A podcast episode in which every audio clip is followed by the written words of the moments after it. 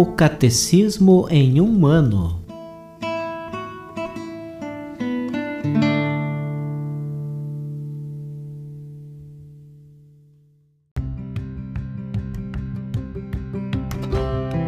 Olá, eu sou Alesiandro, seminarista da Diocese de Ponta Grossa, Paraná. Você está ouvindo o podcast O Catecismo em um ano. Vamos ler todo o Catecismo da Igreja Católica ao longo de 365 episódios. Estamos utilizando a tradução em português apresentada pela CNBB em 2013, baseada na edição típica em latim. Baixe o plano de leitura por meio de um link que você encontra na página do Instagram, arroba o Catecismo em um ano, ou na descrição deste podcast.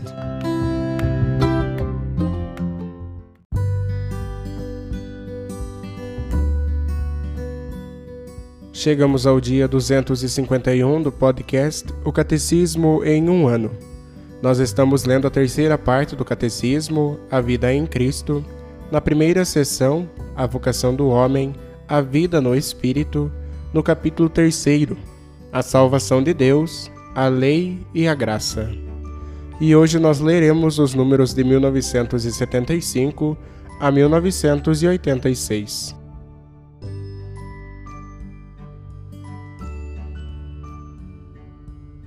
Resumindo, segundo a Escritura, a lei é uma instrução paterna de Deus que prescreve ao homem os caminhos que levam à felicidade prometida e condena os caminhos do mal. A lei é uma ordenação da razão para o bem comum, promulgada por aquele a quem cabe o governo da comunidade. Cristo é a finalidade da lei Somente ele ensina e concede a justiça de Deus. A lei natural é uma participação na sabedoria e na bondade de Deus, pelo homem formado à imagem de seu Criador. A lei natural exprime a dignidade da pessoa humana e constitui a base de seus direitos e deveres fundamentais. A lei natural é imutável, permanente através da história. As regras que a exprimem são substancialmente sempre válidas. Ela é uma base necessária para a edificação das regras morais e para a lei civil. A antiga lei é o primeiro estágio da lei revelada. Suas prescrições morais se acham resumidas nos Dez Mandamentos. A lei de Moisés contém diversas verdades naturalmente acessíveis à razão Deus as revelou porque os homens não as conseguiam ler em seu coração. A antiga lei é uma preparação para o Evangelho. A nova lei é a graça do Espírito Santo, recebida pela fé em Cristo, operando pela caridade. Exprime-se particularmente no sermão do Senhor na montanha e usa os sacramentos para nos comunicar a graça. A lei evangélica dá cumprimento, ultrapassa e conduz à perfeição a antiga lei. Suas promessas, por meio das bem-aventuranças do reino dos céus, seus mandamentos, por meio da transformação na fonte de suas ações, ou seja, o coração. A nova lei é uma lei de amor, uma lei de graça, uma lei de liberdade. Além de seus preceitos, a nova lei comporta os conselhos evangélicos. A santidade da Igreja é de modo especial favorecida pelos múltiplos conselhos que o Senhor propõe no Evangelho para serem observados por seus discípulos.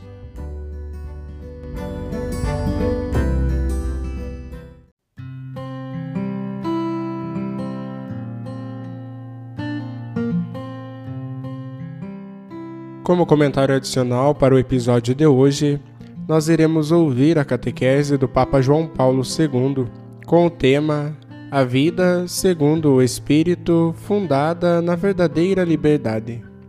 Audiência geral, quarta-feira, 14 de janeiro de 1981.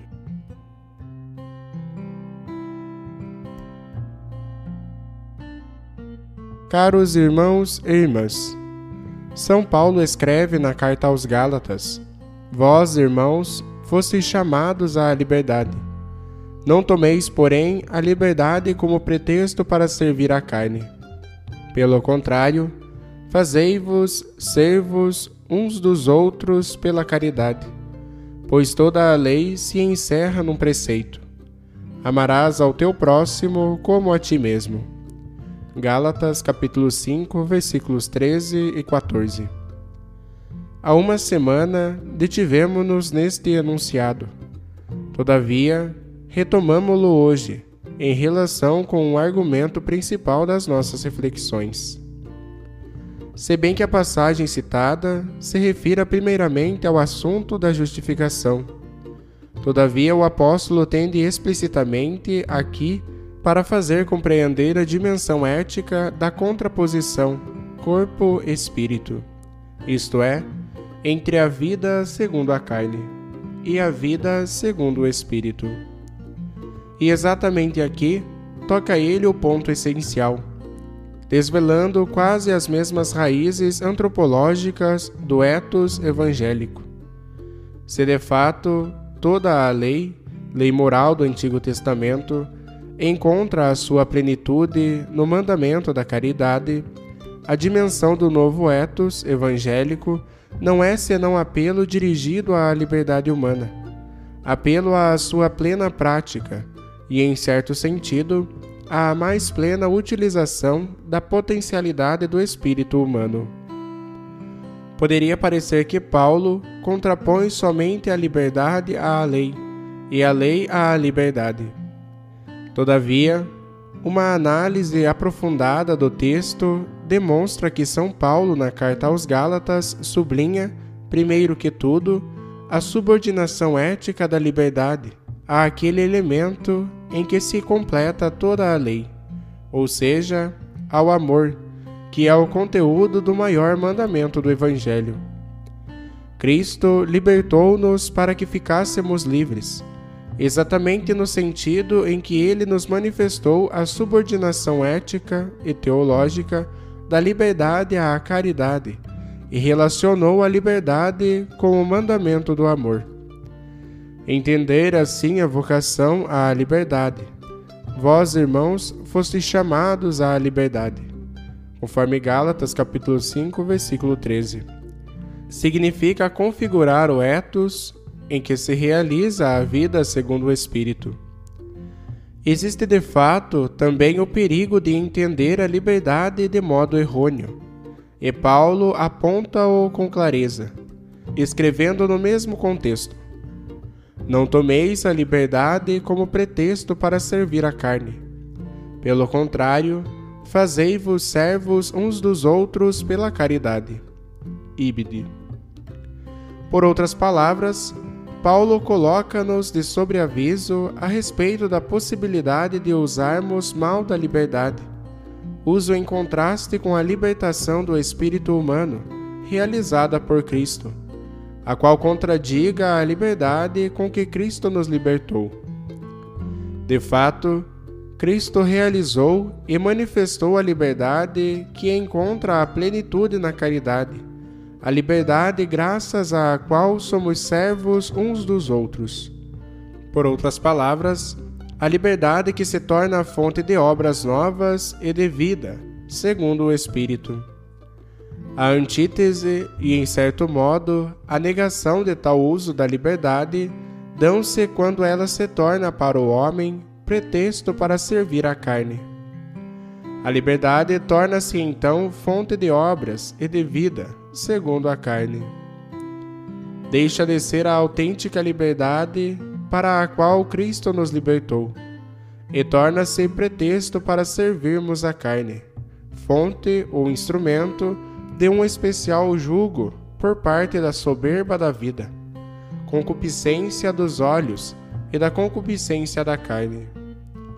Quem deste modo vive, segundo a carne, isto é, se sujeita, ainda que de modo não de todo consciente, à tríplice concupiscência, e em particular, à concupiscência da carne. Deixa de ser capaz daquela liberdade para a qual Cristo nos libertou. Deixa também de ser idôneo para o verdadeiro dom de si, que é fruto e é expressão de tal liberdade. Deixa, além disso, de ser capaz daquele dom que está organicamente relacionado com o significado esponsal do corpo humano, de que tratamos nas precedentes análises do livro do Gênesis. Conforme Gênesis, capítulo 2, versículos de 23 a 25. Deste modo, a doutrina paulina acerca da pureza, doutrina em que encontramos o fiel e autêntico eco do Sermão da Montanha, consente-nos ver a pureza do coração evangélica e cristã, numa perspectiva mais ampla, e, sobretudo, permite-nos relacioná-la com a caridade em que toda a lei encontra a sua plenitude. Paulo, de modo análogo ao usado por Cristo, conhece um significado duplo da pureza e da impureza sentido genérico e sentido específico. No primeiro caso, o puro, tudo o que é moralmente bom. Impuro, pelo contrário, o que é moralmente mal. Afirmam-no com clareza as palavras de Cristo segundo Mateus, capítulo 15, versículos 18 a 20, citadas precedentemente. Nos enunciados de Paulo acerca das obras da carne, que ele contrapõe ao fruto do Espírito, encontramos a base para análogo modo de entender este problema. Entre as obras da carne, Paulo coloca o que é moralmente mal, ao passo que todo o bem moral é relacionado com a vida segundo o Espírito.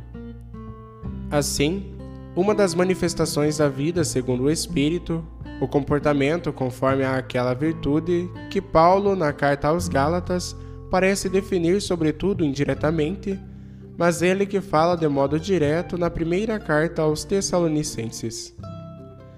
Nos trechos da carta aos Gálatas, que já anteriormente submetemos à análise pormenorizada, o apóstolo menciona, em primeiro lugar, entre as obras da carne, a prostituição, a impureza e a desonestidade. Todavia, em seguida, quando a estas obras contrapõe o fruto do Espírito, não fala diretamente da pureza, mas nomeia só o domínio de si, a encrateia. Este domínio pode-se reconhecer como virtude que diz respeito à continência quanto a todos os desejos dos sentidos, sobretudo na esfera sexual Contrapõe-se, portanto, a prostituição, a impureza e a desonestidade, e também a embriaguez e as orgias. Poder-se-ia, portanto, admitir que o domínio de si, paulino, contém o que é expresso no termo continência ou temperança, correspondente ao termo latino temperância. Em tal caso, encontrar-nos-íamos diante do conhecido sistema das virtudes, que a teologia posterior, em particular a escolástica, irá buscar, em certo sentido, a ética de Aristóteles. Todavia, Paulo certamente não se serve no seu texto deste sistema, dado que por pureza se deve entender o justo modo de tratar a esfera sexual segundo o estado pessoal e não necessariamente um abster-se absoluto da vida sexual. Então, indubialmente, tal pureza é incluída no conceito paulino de domínio ou encrateia. Por isso, no âmbito do texto paulino, encontramos uma genérica e indireta menção da pureza, tanto quanto a tais obras da carne, como prostituição, impureza e desonestidade o autor contrapõe fruto do Espírito, isto é, obras novas em que se manifesta a vida segundo o Espírito. Pode deduzir-se que uma destas obras novas é precisamente a pureza, isto é, aquela que se contrapõe à impureza e também à prostituição e à desonestidade. Mas já na primeira carta aos Tessalonicenses, Paulo escreve sobre este assunto de modo explícito e inequívoco. Lemos nela: Esta é a vontade de Deus, a vossa santificação, que eviteis a impureza, que cada um de vós saiba possuir o seu corpo, com santidade e honra, sem se deixar levar pelas paixões desregradas, como fazem os gentios que não conhecem a Deus. Primeira carta de São Paulo aos Tessalonicenses, capítulo 4, versículos 3 a 5. E depois: Deus não nos chamou para a impureza, mas para a santidade. Quem desprezar esses preceitos não despreza a um homem, mas a Deus que vos dá o seu Espírito Santo. Primeira carta de São Paulo aos Tessalonicenses, capítulo 4, versículos 7 e 8. Embora ainda neste texto tenhamos de contar com o significado genérico de pureza, identificada neste caso com a santificação, pois se nomeia a impureza como antítese da santificação. Apesar disso, todo o contexto indica claramente de que pureza ou de que impureza se trata, isto é, em que consiste o que Paulo chama aqui impureza e em que modo a pureza contribui para a santificação do homem. E por isso, nas reflexões sucessivas, convirá retomar o texto da primeira carta aos Tessalonicenses, agora mesmo citado.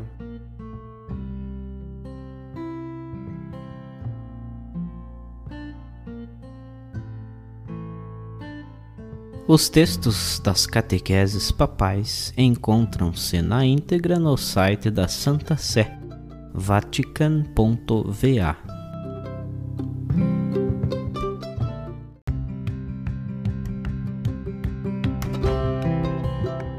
Você acaba de ouvir mais um episódio do podcast O Catecismo em um Ano Continue nesse bom propósito de aprofundar o conhecimento e a vivência da fé católica e procure participar da sua comunidade. Rezemos por todos que estão fazendo esse caminho de leitura do catecismo. Até amanhã!